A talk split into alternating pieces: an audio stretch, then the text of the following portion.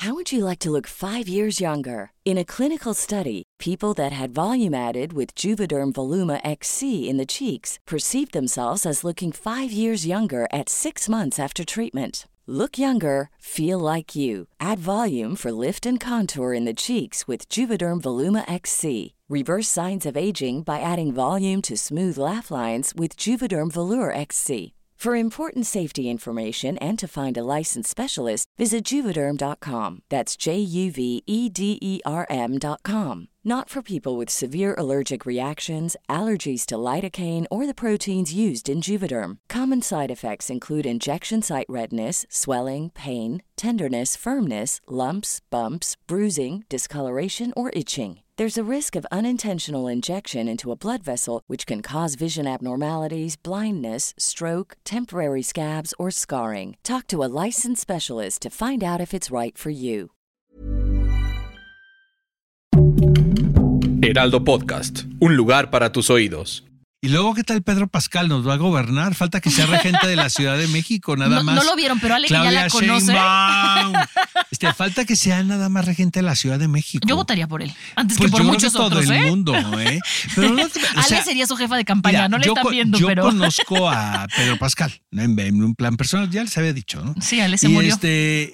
Pero me están diciendo que ahora ya está mamoncito, mamoncito. Ahora, pues tiene por qué. O sea, imagínate el protagonista de The Mandalorian y el protagonista de The Last of Us. Y O salir sea, en Narcos y salir en Game of Thrones y salir en todo lo que ha salido. cabrón, deja eso y que sea latino, Sí. que, el, que el inglés no sea su primer idioma, porque Y no es que su no sea un pri- porre- una que no barrera. sea su pri- porque llegó ya un poquito grandecito a Estados Unidos.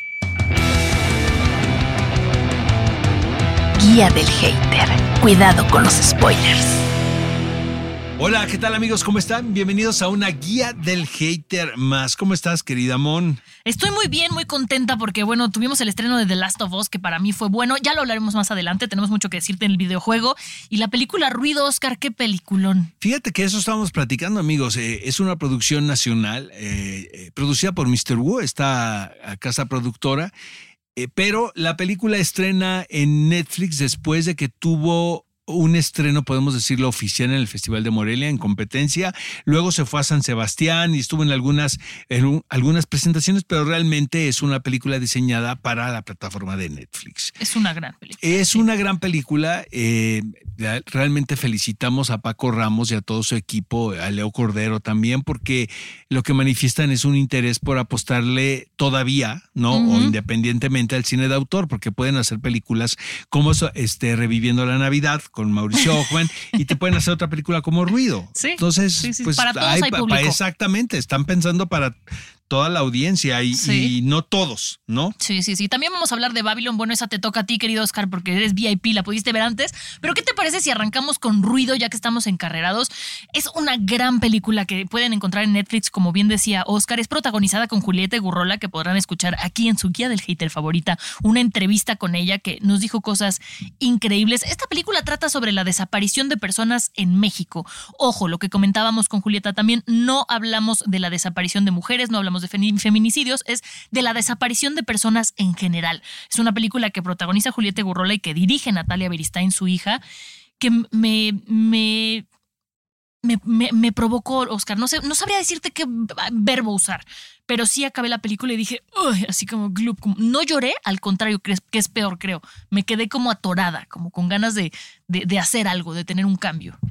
Sí, definitivamente no es una película que te gusta, como solemos decirlo, sino es una experiencia muy conmovedora, muy poderosa.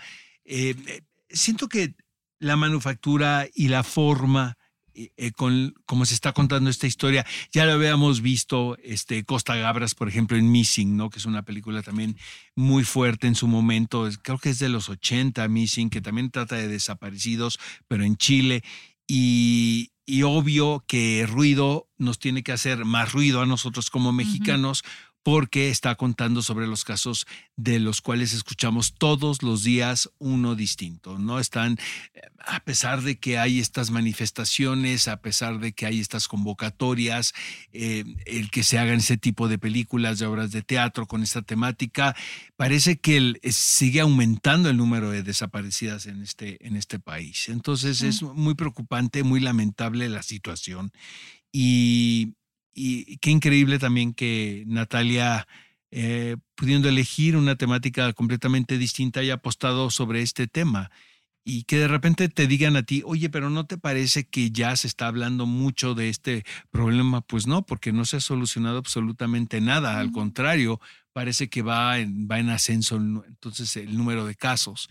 Em, lo que también platicábamos con, con Julieta, y es, es muy interesante, es que la aproximación que hace Natalia aquí es, esto nos puede pasar absolutamente a cualquiera. O sea, no tiene que ver con que vivamos en un estado en particular de la República Mexicana, clase este, social. que seamos una clase social, un género, sino una situación eh, que nos compete a todos y que está mucho más cerca de lo que nosotros pensamos. Sí. Para mí eso es lo poderoso de la película de ruido, la verdad, y creo que le da le dan al tino, o sea, así Natalia lo puede hacer, ¿no? Puede conmover de esa manera y provocar ese tipo de reflexiones. A mí lo que me gusta también, Oscar, de esta película, no, no, podemos decir me gusta, pero bueno, lo que me parece muy interesante en esta película también es cómo nos reflejan la búsqueda que tienen los familiares de estas personas desaparecidas.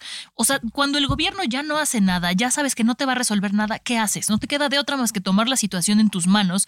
Y aquí nos enseñan cómo hay colectivos de hombres y mujeres que llevan años buscando a los suyos y que deciden hacer justicia por mano propia. Justicia no me refiero a venganza ni nada de eso, sino seguir buscando. Y lo que encuentro, voy, lo reporto, consiguen médicos forenses, consiguen gente que los cuide para que no vayan después a acabar ellos desaparecidos también y poder seguir encontrando cuerpos, encontrando gente.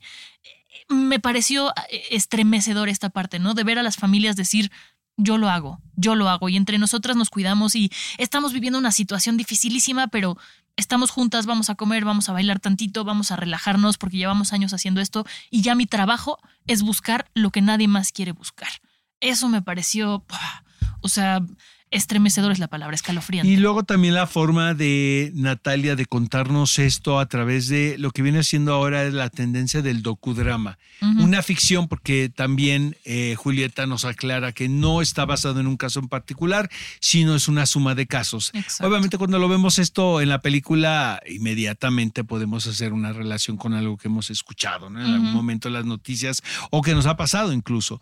Pero, pero el que se incluyan estos personajes que son verdaderas madres que están en la búsqueda, como si fuesen actrices, eh, y hacer una especie de mashup, ¿no? Del género del documental con esta historia que está ficcionalizada, eh, corresponde a las nuevas maneras que están haciendo ahora los directores de contar este tipo de temáticas que son tan urgentes, ¿no? Que, que, de poner en la mesa. Entonces, este, pues es, siento que es una película también muy actual, muy, muy, muy urgente, muy, muy vigente y de que, y que se tiene que Necesario. hacer algo frente a lo que están planteando, ¿no? Sí. Hay que buscar una respuesta, ¿no? Creo que el cine mexicano tiende a eso, eso que dices de los docudramas, buscar respuestas donde no las hay para provocar y tal vez en un futuro, porque no es un problema con una solución inmediata, que podamos tener soluciones a todos estos temas. Bueno, pues está ruido. Eh, yo, la verdad, como dice Julieta, yo le iría a ver al cine. Sé que es un privilegio porque no está en todos los estados de la República Mexicana ni en todas las ciudades. Pero si tienen chance de ver esta película en pantalla grande, yo la verdad la recomiendo porque a pesar de que está producida para la plataforma, tiene una hechura para pantalla grande. O sea, la verdad a mí no me engaña Natalia Beristain. O sea, ella siempre lo piensa, ¿no? Para que esto se vea en el cine. Y sí creo que la experiencia es mucho más poderosa, ¿no? Cuando la ves en pantalla grande. Entonces, la película, si la pueden ver en cines, aquí en la Ciudad de México está en Cinemanía, en la Cineteca y en Tonalá. Y debe estar en algún otro cine por ahí. Eh, me dijo Julieta que en IFAL hicieron un, Una función. una función, pero no sé si esté dentro de la programación. Pero estos cines alternativos, salas alternativas, pueden ver ruido. Y bueno, como bien dice mi querida Me compete hablar de Babylon. Fíjate que es una película que me gustó muchísimo. Eh, le fue muy mal en taquilla, la verdad, porque creo que es una película muy cara. Ok. Eh, costó como 80 millones de dólares, más, más PA, que tiene que ver el lanzami- lanzamiento de la película, su campaña eh, publicitaria. Eh, pero independientemente de eso, me parece que es una película bien padre, como de las que vale la pena ir al cine a ver. Eh, no es complaciente, no es una película que quiere quedar bien, ¿no? Con la audiencia en general, no es una película que se asemeje a la cinematografía de superhéroes, de franquicias. No, bueno, no. Sino realmente sí me parece un cine autoral en pantalla grande, hecho con grandes valores de producción. Lo que me da mucha tristeza es que a partir de la respuesta que ha tenido esta película, que ha sido tan pobre por parte de la audiencia en todo el mundo, pues cada vez va a ser más difícil el ver el cine autoral en la pantalla grande. Yo creo que va a quedar exclusivo a verlo en ciertas pantallas, como el cine de Natalia Beristain en este caso. Y, eh, pero ya este tipo de películas eh, eh, muy bien producidas, que se salgan del canon comercial, va a ser cada vez más raro de ver. Y yo creo que esa es la tendencia, ¿no? Del, de la audiencia hoy en día. Pero la película em, es muy encantadora, no me aburrió en lo más mínimo, es una película larga también, tiene que ver con este momento de transición bien importante en la historia del cine. Es cuando deja de ser cine silente y se convierte en cine sonoro, que fue un cambio totalmente radical porque había estrellas cinematográficas muy bien eh, eh, solidificadas en el gusto del público, pero cuando los escucharon hablar, pues vino la gran decepción. Entonces yo lo que le decía Demi Chazelle, le digo, bueno, pero esto es como un problema que se sigue viviendo todo el tiempo. Ahora la discusión es, ¿hacemos cine para plataformas o para pantalla grande? Y me dice el Tit, estás en lo cierto. O sea, siempre está el cambio social, o sea, el arte no es estático. Eh, y, pero vaya, este momento, este periodo en la historia del cine es bien interesante. Eh, la película la cuenta el personaje Diego Calva, quien interpreta a Manny, que es un migrante, quien queda fascinado por el mundo de Hollywood y, quiere hacerla, ¿no? En, en la fábrica de sueños. Y, este, y lo hace muy bien, la verdad, Diego Calva. Era tu gallo, ¿no? Para alguna de las nominaciones que hubo esta. pues lo nominaron en los Globos de Oro. Era tu gallo, ¿no? Estuvo nominado como mejor actor de dramático, pero todavía no salen las nominaciones al Oscar cuando salga este podcast, sino la siguiente semana. Pues a lo mejor, ahora sí que quién sabe. Pero está muy bien él, está muy bien Margot Robbie y está muy bien Brad Pitt también. Que de hecho Brad Pitt interpreta este personaje de ya un actor muy famoso que quiere hacer la transición al cine sonoro y pues nada más no puede porque la voz no le ayuda. Entonces, a ver, Oscar, ¿hace comedia como en Bullet Train o no hace comedia? Porque me no, la película no es una comedia. No, pero el personaje de Brad Pitt es cómico o no, por lo que dices. Ah, es que aquí nos reímos, pensamos que era. No, no, es que puede parecer chistoso, pero es una gran tragedia. Ok. O sea, hubo muchos actores. Hay comedia dentro de la tragedia. Pero hay muchos actores que no la libraron y que, pues, pobres de sus vidas, porque se acabó, porque llegó el cine con sonido. Y realmente el público imaginaban que los actores tenían otro tono de voz. Era un poco también con los locutores, ¿te acuerdas? Cuando no había esta cosa de las redes sociales que, los escuchabas y, y, tú automáticamente, porque somos seres humanos y nos imaginábamos que parecían cierta persona, ¿no? Sí.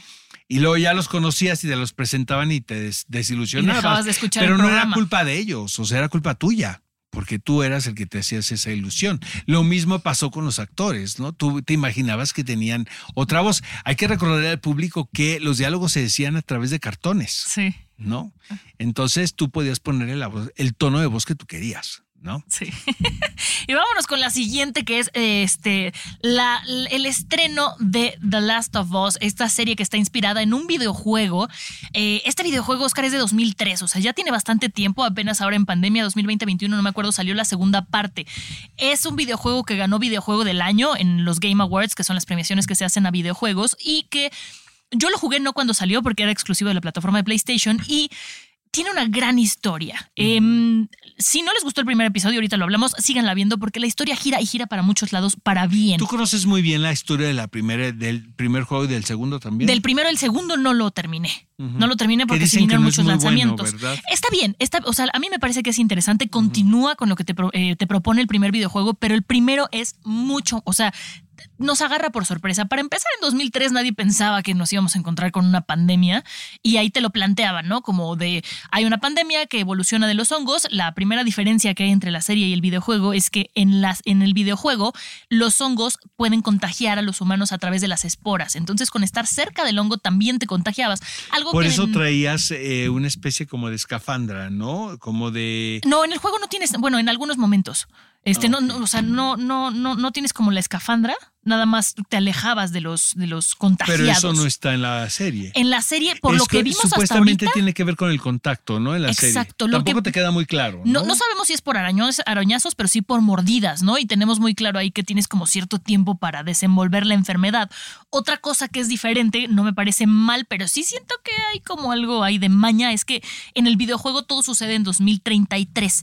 Aquí en la serie nos lo ponen en 2023. Yo siento que quisieron acercarlo a nosotros, como además venimos saliendo de una pandemia por el COVID, como hacerlo como un poco más cercano para que nos identificáramos más este, con la serie. Voy a hablar primero de las diferencias y ya luego hablamos si nos gustó o no, porque me apasiona este tema. Eh, otra diferencia es dónde empieza la, peli- la serie. La serie empieza, te da todo un preámbulo de lo que pasa antes, como para encariñarte con la hija de Joel, por ejemplo. El videojuego arranca cuando en la serie se despierta la hija de Joel a las 2 de la mañana porque hay una explosión. En ningún momento Joel se va ni nada, se encuentran en la casa y de ahí huyen. Entonces siento que en la serie quisieron como hacernos un poco eh, manita de puerco, así como de encariñate con la niña, la niña es buena hija, la niña lo quiere, la niña lo cuida para que cuando se muera te duela. No tienen que hacer eso en el videojuego, No, te pero duele aparte porque es su es hija. a corto plazo, o sea, tampoco puedes empatizar con un personaje en cinco minutos. Sí, yo sí vi Head over to Hulu this March, where our new shows and movies will keep you streaming all month long. Catch the acclaimed movie All of Us Strangers, starring Paul Mescal and Andrew Scott. Stream the new Hulu original limited series We Were the Lucky Ones with Joey King and Logan Lerman. And don't forget about Grey's Anatomy. Every Grey's episode ever is now streaming on Hulu. So, what are you waiting for? Go stream something new on Hulu. If you're looking for plump lips that last, you need to know about Juvederm lip fillers. With Juvederm Volbella XC and Juvederm Ultra XC, your lip look, whether it's subtle or bold, can last up to one full year with optimal treatment and no additional maintenance. Find a licensed specialist and see if it's right for you at juvederm.com today. That's J U V E D E R M.com. Add fullness to lips in adults over 21 with Juvederm Volbella XC or Juvederm Ultra XC. Do not use if you have severe allergies or a history of severe allergic reactions, or if you're allergic to lidocaine or the proteins used in Juvederm. Tell your doctor if you have a history of scarring or taking medicines that decrease the body's immune response or that can prolong bleeding. Common side effects include injection site redness, swelling, pain, tenderness, firmness, lumps, bumps, bruising, discoloration, or itching. As with all fillers, there's a rare risk of unintentional injection into a blood vessel, which can cause vision abnormalities, blindness, stroke, temporary scabs, or scarring. For full important safety information, visit juvederm.com. intención, la Ajá, verdad, sí. porque eh, en la serie empiezan con un eh, medium shop de la niña. Evidentemente, o sea, quieren como crear un vínculo con el espectador. Sí. Digo, yo la verdad, como nunca jugué el videojuego, no sabía qué iba a pasar. Ujú, Pero sí les vi las negras intenciones en el prim- desde el primer bloque. ¿no? De que, mira, queremos que a ustedes les caiga muy bien la niña, ¿no? Que no me cayó bien tampoco. Es que está un ¿eh? poco forzado. Sí. creo yo. O sea, está como muy de vamos a hacer que te caiga bien y le va. Lo del reloj sí es cierto, eso sí pasa en el videojuego. Ella le da el reloj y el papá le dice que drogas y bla. Pero sí lo sentí un poco forzado en eso, cosa que en el videojuego no pasa. Eh, otra diferencia también que sentí un poco forzada, que entiendo que a la hora de, tran- de- de pasarlo al lenguaje cinematográfico tienes que crear como un poco más de bagaje de los demás personajes, de conectar con los demás personajes, cosa que en el videojuego no pasa. El vecino es Jimmy Cooper, es uno y ya. No está esto de la viejita y todo esto que pasa en la serie, no, no, no pasa en el videojuego. Y también otra diferencia, bueno, esta ya es más técnica, cuando están en el coche que cae un avión y entonces el coche sale Ah, es volando. padrísimo en la serie es- eso. se ve increíble. En, la- en el videojuego es otro coche que choca con ellos, no es un avión que se cae. Entonces ahí dije, ah, ok, está muy bien como me lo plantean acá en la, en la, en la serie, ¿no? Eh, me gustó el primer capítulo, Oscar, creo que cumple. Vi varios críticos, fíjate que he visto la opinión dividida en, en redes. Del lado de los gamers están diciendo que está increíble y muy bien, y del lado de, de- de la gente de cine dicen que funciona, pero que hay que ver más. Y yo estoy de acuerdo, creo que hay Pues que ver más. Porque si no conoces, o sea, yo ya sé a dónde va. Entonces digo, ya quiero ver cómo hacen esto, cómo resuelven esto. Pero si no sabes de la historia, igual y ves el primero y dices, es un Walking Dead más. Y no es un Walking Dead más, porque aquí va más de la relación de sí, Joel es más dramático, con Ellie. ¿no? Sí. Bueno, que en Walking Dead también tenía lo suyo. Lo que Las pasa primeras que temporadas. eh, las primeras dos temporadas creo que Sí. son muy buenas. Son fuertísimas, pero después de la 4 o Pero 5 ya después ya hubo un desastre, ¿no? Cuando el ya no governor y que le sacan el ojo que- y- No, y los luego los spin-off también, o Sí. sea, no. No, Sí. no, no, no, no jaló. Pero bueno, de la serie, eh, al principio sí la sentí un poco lenta. O sea, yo confieso que al principio sí dije, ok, venga, vamos, queremos ver más, queremos ver más, queremos ver más. Y me pasa algo que es como, ¿por qué se esforzaron tanto en buscar a Pedro Pascal que es igual al personaje del videojuego cuando su hija no es igual a la del videojuego? Entiendo, no todo tiene que ser igual, pero a lo mejor por eso también dije, ay, no me encanta la hija, me la quieren vender como muy linda y seguro no hace la tarea, ¿sabes? O sea, como que algo malo debe tener. A ti como público inocente, vamos a decirlo, Oscar. A mí me gustó muchísimo, la verdad. Yo Ujú. la- ¿Pero le darías un 10 de 10? Pues es que necesito ver más. Yo le daría dicen, un 8 por lo pronto. Porque sí siento que es, o sea, no sé a dónde va. ¿no? Entonces yo creo que hay que ver más desarrollo, ¿no? Ahora, a mí me sucedió al revés. Me pareció que la primera parte del capítulo que dura una hora y, una hora y media, me parece que es va muy rápido, pero muy ¿Sí? bien, sí. Me pareció a mí que ya eh, se hizo lento la segunda mitad.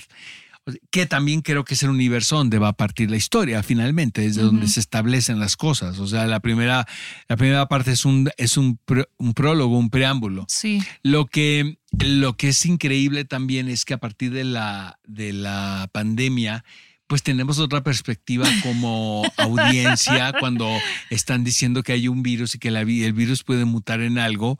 Eh, porque yo recuerdo que en Emma Legend también tienen la misma. Yo te digo que esa eh, me salí del cine. tienen el mismo prólogo que es Emma Thompson, ¿no? Que es, que, que es la doctora. ¿no? Y, y- y de alguna manera está advirtiendo cómo va a estar el asunto. Y aquí también, y que dicen que todo tiene que ver con el calentamiento glo- global, ¿no? Y que estás viendo pietaje de 1968. Ujú. Y luego la cara tan tétrica, ¿no? De los doctores y de los en- del entrevistado y todo, pues sí, pues, sí, sí, sí me da, sí, o sea, sí me da como risa nerviosa, ¿no? Porque, porque ya sabemos, siento que son muy hábiles realmente, aunque seguramente esto se estaba cocinando desde hace mucho tiempo, creo que iba a ser una película, o sea, estaban trabajando Querían en una, pasarla a Exacto, ya, venían trabajando en esto desde hace mucho, pero van a ser nueve capítulos, lo que tengo entendido de la primera temporada. Eh, no está una segunda temporada cantada, o sea, todo depende, del Depende éxito, pero ya fue un exitazo esto. Creo que es la apertura más grande que ha tenido la plataforma después de House of the Dragon, lo cual pues eh, no estaba ya más que no dicho que iba a sucederse con esa serie. Eh, Oscar, no te quiero asustar, pero el hongo en el que está inspirado la serie existe. Sí, he escuchado cosas. Yo me clavé mucho en, en- el que tiene muchas cosas que hacer, ¿verdad? La verdad es que estoy muy ocupado, pero me distraigo tanto. Pero en el baño, Me distraigo tanto, la verdad. Y este, y empiezo a scrollear cuando estoy viendo la serie, pues ya saben, salen todos los expertos, Sí, ¿no? sí, sí, en, así, en televisión y en biología y en, en- no, en todo, ¿no? Y este. No, yo la disfruté, me pareció muy convencional, pero convencional bien. Ok. O sea, no me pareció O tampoco. sea, la vas a seguir viendo. Sí, por supuesto que sí, pero aparte no hay nada que ver ahorita, ¿no? Sí, no. Yo siento que tienen un Realities. timing fantástico, porque no hay nada que ver. Creo que al final se va a empatar con el inicio de Mandalorian. El 3 de marzo, ¿no? Exactamente, pero ahorita tienen el campo libre. No sé si es casualidad, un poco como Avatar, no sé si es casualidad o no, pero ahorita no hay nada que hacer, entonces vamos a estar ahí. Como yo esperaba La ver White Lotus, ajá, yo esperaba ver mi capítulo de White Lotus, ahora voy a ver mi capítulo de Last of Us. Oye, de- perdón, me decían del intro. Así hubo mucha gente que me dijo, no, el intro está súper original. ¿No Pues se sientes que es. Game of Thrones con House Pues of es the Dragon con o sea, hongos en lugar de sangre? Digo, no me pareció feo. No, feo no es, dicho, pero así que es novedoso, pues no. No, a mí tampoco. Lo que sí es la música, la música de... de Es de, Santa Olaya. de Santa Olaya Y sí es- se, le se nota el sello de la música O sea, cañón. la música es Sí hermosa. se nota cañón que es Santa Olaya. Y luego, ¿qué tal Pedro Pascal? ¿Nos va a gobernar? Falta que sea regente de la Ciudad de México, nada No, más. no lo vieron, pero Ale que ya Claudia la conoce. Sheinbaum. Este, falta que sea nada más regente de la Ciudad de México. Yo votaría por él. Antes Pues que por yo creo muchos que todo otros, el ¿eh? mundo, ¿eh? Pero no o Ale sea, sería su jefa de campaña, mira, no le están viendo, pero. Conozco a Pedro Pascal, en, en un plan personal, ya les había dicho, ¿no? Sí, Ale se y murió. este, pero me están diciendo que ahora ya está mamoncito, mamoncito. Ahora, pues tiene por qué. O sea, imagínate el protagonista de The Mandalorian y el protagonista de The Last of Us. Y O salir sea, en Narcos y salir en Game of Thrones y salir en todo lo que ha Está salido. cabrón, deja eso y que sea latino, Sí. que, el, que el inglés no sea su primer idioma, porque no Y es que su no sea un que no barrera. sea su porque llegó ya un poquito grandecito a Estados Unidos. No, no, no como Oscar Isaac, por ejemplo. El otro marido de Ale. El otro, pues, te gustan, ya, te gustan los migrantes con papeles, ¿verdad? Te digo una cosa, yo siento que lo que quieres es hacerte gringa casándote con un migrante. Pues no te quieres casar con un gringo. Es correcto, nada tonta nuestra Aguas, productora. Oscar, porque tú seguro tienes tu Nada. nacionalidad. Fíjate que no, No, mi papá es ciudadano Ale. americano, pero tam, pero este, yo sí soy antigringo.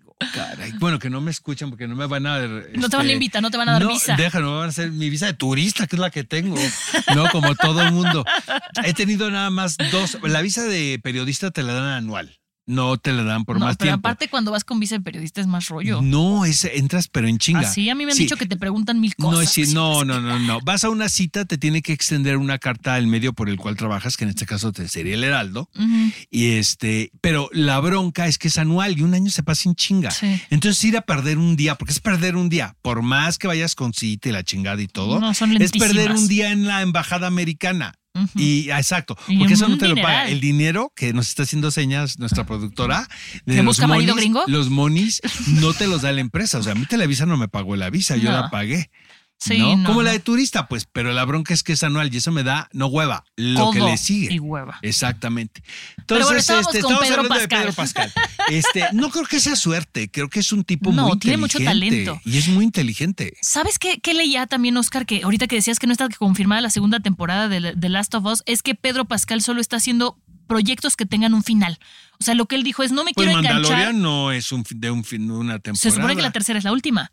O sea, pero a lo que voy es que sean, que no sean como Friends o como este Modern Family o cosas así que se puedan extender durante años. Lo que él quiere son proyectos que tengan una duración definitiva, que tengan un final, que no sea de ah, a voluntad de los Pero de productores acuerdo vamos a de hacer Last más. of Us puede durar lo que le dé la gana. Ay, no, yo o sea, creo que porque no. creo que la primera temporada, sé que hay dos, pero me estaban platicando que la segunda, los que son expertos, no yo, obviamente, pero que la segunda se puede ir por donde quieras. Pero que además se luego puede ir ya con los personajes que Es siguen, correcto, no con él. Entonces que él puede dijeron. aceptarlo. Que la relación padre-hijo, pues, eh, perdón, la relación padre-hija se puede, eh, deja de ser el centro del asunto y otros personajes se convierten en, en- en protagonistas. Sí, porque además esta, o sea, para que lo sepan también, spoiler alert, por si les gusta, el, la, la historia se vuelve un poco LGBTQI. es lo que todo o sea, mundo también todo eso. muy inclusiva. ¿no? Muy inclusiva y como un videojuego, por eso también llamó mucho la atención, por como la inclusión que, que, que tuvo. Entonces, sí, sí, sí, yo creo que sí va a haber una, más bien, estoy segura que va a haber una segunda temporada. No, eso seguro. Tercera también. Ahora, me lo que me ver dijeron que el noveno termina donde termina el primer videojuego. Eso sí me lo dijeron. ujú. Que Es que tiene, Oscar no te quiero spoiler nada, pero ajá. que tiene esa estructura, ¿no? Del primer videojuego, que donde termina el primer, el primer videojuego, termina la primera temporada. Eso da mucha que si hacen segunda, se van por el segundo, pero que me dijeron que la segunda, no sé por qué, se pueden ir por muchos lados. Se pueden ir por muchos lados, Oscar, sí. Pónganse a jugar Pues el videojuego, siento- Ale. ahora sí que Y de todo depende cómo estén los de- depende Los cómo es- números y los depende calendarios, cómo ¿no? se estén los guiones también, o sea, que Sí. puedan no, que pueda ser interesante. Pero que no sea algo como. Walking Dead, que de veras yo a la, cua- la cuarta, quinta lo terminé Lo que de les agradezco también es que no solamente es una serie para gamers. Ah, no, Ahora, para te voy a decir una cosa, mira, por ejemplo, yo las películas de Resident Evil, yo no sé, soy cero gamer. Pero, No, por ejemplo, son- las películas de Resident Evil, yo las disfruté muchísimo. Ay, no, bueno, y que es de que yo esas me dan miedo. sí, yo sé que es una mamada, No, pero, no, a mí me dan o sea, miedo, las ves así, miedo. Las ves con, ¿no? Apreciarlas ah, de esa manera, ¿no? A ver, es que hay videojuegos que tienen grandes historias que pueden llegar al cine y eso es algo padre. O sea, pero esta es como el santo grial, ¿no? De los videojuegos así de... Mira, cuando salió era un buen videojuego, siento que se le hizo mucho, mucho hype. O sea, incluso cuando en la segunda parte ganó Game of the Year, yo no estaba de acuerdo. No porque no sea una gran historia, sino porque creo que al ser videojuego hay otros aspectos que tomar en cuenta y no solo la historia. Entonces, pero sí que pasen esa gran historia a la pantalla chica, me parece, me parece sensacional. O sea, sí, sí es una historia de la que pueden salir muchas cosas. Ay, es que Fede me está queriendo que te spoilee, pero no te voy a A ver, spoilear. no, yo no tengo bronca, ¿eh? ¿No? No, no, no. Yo no, Oscar. soy cero, ¿eh? No, porque ya no verías toda la primera temporada. No, no importa. Pero, o sea, síganla Pues viendo. la vale la pena me lo que encanta, pasa. la vela. Yo sé que también es Love It or Hate It, ¿no? Pero yo sí soy Love It desde Game of Thrones. Mira, la verdad es que lo hace muy bien porque tienes que odiarla. Y yo la odié, dije, ay, pinche morra. O sea, ya cállate, obedece, pon A mí atención. no me parece, no, hay más inmamables, ¿eh? Por ahí. Siento que ella o no sea, es tanto. No, pero sí dices, ya compórtate, ¿sabes? O sea, hasta que le dicen su secretito, ya dice, ah, ok, me comporto. Antes estaba todo así, ya un, dos, tres, cuatro, ¿sabes? O sea, bueno, no sé, solo odienla y está bien que la odien. Oye, la próxima semana de qué va, ¿eh? ¿Qué vamos? Vamos a de hablar de zombies. zombies. Sí, yo la voy a Ah. pasar bomba. Yo sí tengo mis películas de zombies. No es mi género favorito. No, No, yo tengo un par que sí vi, porque no es tanto así que ahí diga, uy, las mejores, pero ¿De que sí te dan miedo los zombies? Me dan miedo las pandemias, Oscar, y los zombies siempre empiezan en una pandemia, por eso me puse tan loca con la pandemia, era mi peor pesadilla. O sea, hay un juego de mesa que se llama Pandemic que tienes que vencer tú con tus compañeros una pandemia y cada vez que lo jugábamos no dormía. una cosa, como es algo que ni siquiera pensaba en mi vida, sí me por- tomó por sorpresa la pandemia. Pero pues ya que estás, dices, "Eh". Pero es que no tienes a dónde pero, ir, Oscar, o sea, pero no puedes esta cosa huir. así de, pues, mm, ocúpate, ah, Monse, hay muchos libros ahí. A ver, me ponte puse- ver o sea, tengo un de bebé. arte, Oscar, tengo un bebé, sí me no, hay unos tutoriales de cocina, de pintura, digo, de cocina para todos, ¿no? O Hombres sea, y pero mujeres. yo sí necesito, o sea, contacto humano. O sea, necesitaba ver gente a mis papás. Y ese miedo de si veo a mis papás los puedo contagiar y se pueden morir. O sea, A mí los zombies me dan risa, la verdad. ay, Oscar, es que ya. Mira, Por eso le gusta la comedia, porque se él parecen entiende. muy chistosos. Yo, o sea, como comedia. camina un zombie. Bueno, salvo los zombies, pues ya hablaremos De eso, Mundial pero de Guerra Mundial salvajes. que son Oye, que van en- en, chinga. en También esta- estas, también se ve que son cabrones, Es lo que te ¿eh? iba a decir. También En los vi cabrones. La viejita la vi brava, Pues- ¿eh? Ajá. La vecina la vi brava. Y el que los Exacto. persigue, ¿no? Cuando la hija no puede porque le pasa algo en la pata. Otra cosa que también, el, el enemigo también puede ser el humano, que en esta cosa es la Como militarización y como no está de moda, ¿verdad? Como no, es te- como no es tema, no de plática, pero también, o sea, esta intolerancia que hay, o sea, Sí. ¿por qué vas a matar a la niña así nada más? Porque trae un, está accidentada de un tobillo, ¿no? Pero es que él no sabía si era accidente, si era algo. Entonces, nada más dijo, hay una niña herida. No saben si la había mordido una criatura o si era una, una herida. Por eso toma esa decisión tan drástica el militar. No lo estoy justificando, es un imbécil, pero entiendo que si él nada más da la orden de esta, o sea, tiene sangre, sí, sí tiene sangre, mátala. O sea, no sé, Oscar, pero sí, hay Me que seguirla cuando viendo. los de Cinépolis me cancelaron el llamado porque Odalis había salido positiva de COVID y yo no había grabado con Odalis. Yo les decía, no, pero, no, me decían ellos, no, no puedes venir a MBS. No. Aquí a nuestra querida editora Tere la tenían así apestadísima también al- antes de que nos mandaran a casa, Oscar, que hubo un contagio por aquí en el Heraldo y también fue de, no, Tere estuvo con ella a su casa, que no venga, no queremos verla. Aquí te Un- ponían un, hasta saludo a Tere, ¿no? un saludo a Tere. a Tere. Sí. Pero de Tere te cuidas con o sin epidemia. Ah, no, pero eso te cuidas porque te regaña, no porque te contagie. Sí te extrañamos, Tere. Yo la amo Tere con locura y compasión desenfrenada. Ay, pero bueno, nos escuchamos la próxima semana, Oscar, con más de Last of Us. y para hablar de zombies, para que nos imites un zombie otra vez, Oscar. Adiós. Guía del Hater. Cuidado con los spoilers. Producido por Ale Garcilaso, con el diseño sonoro de Federico Baños. Una producción de Heraldo Podcast.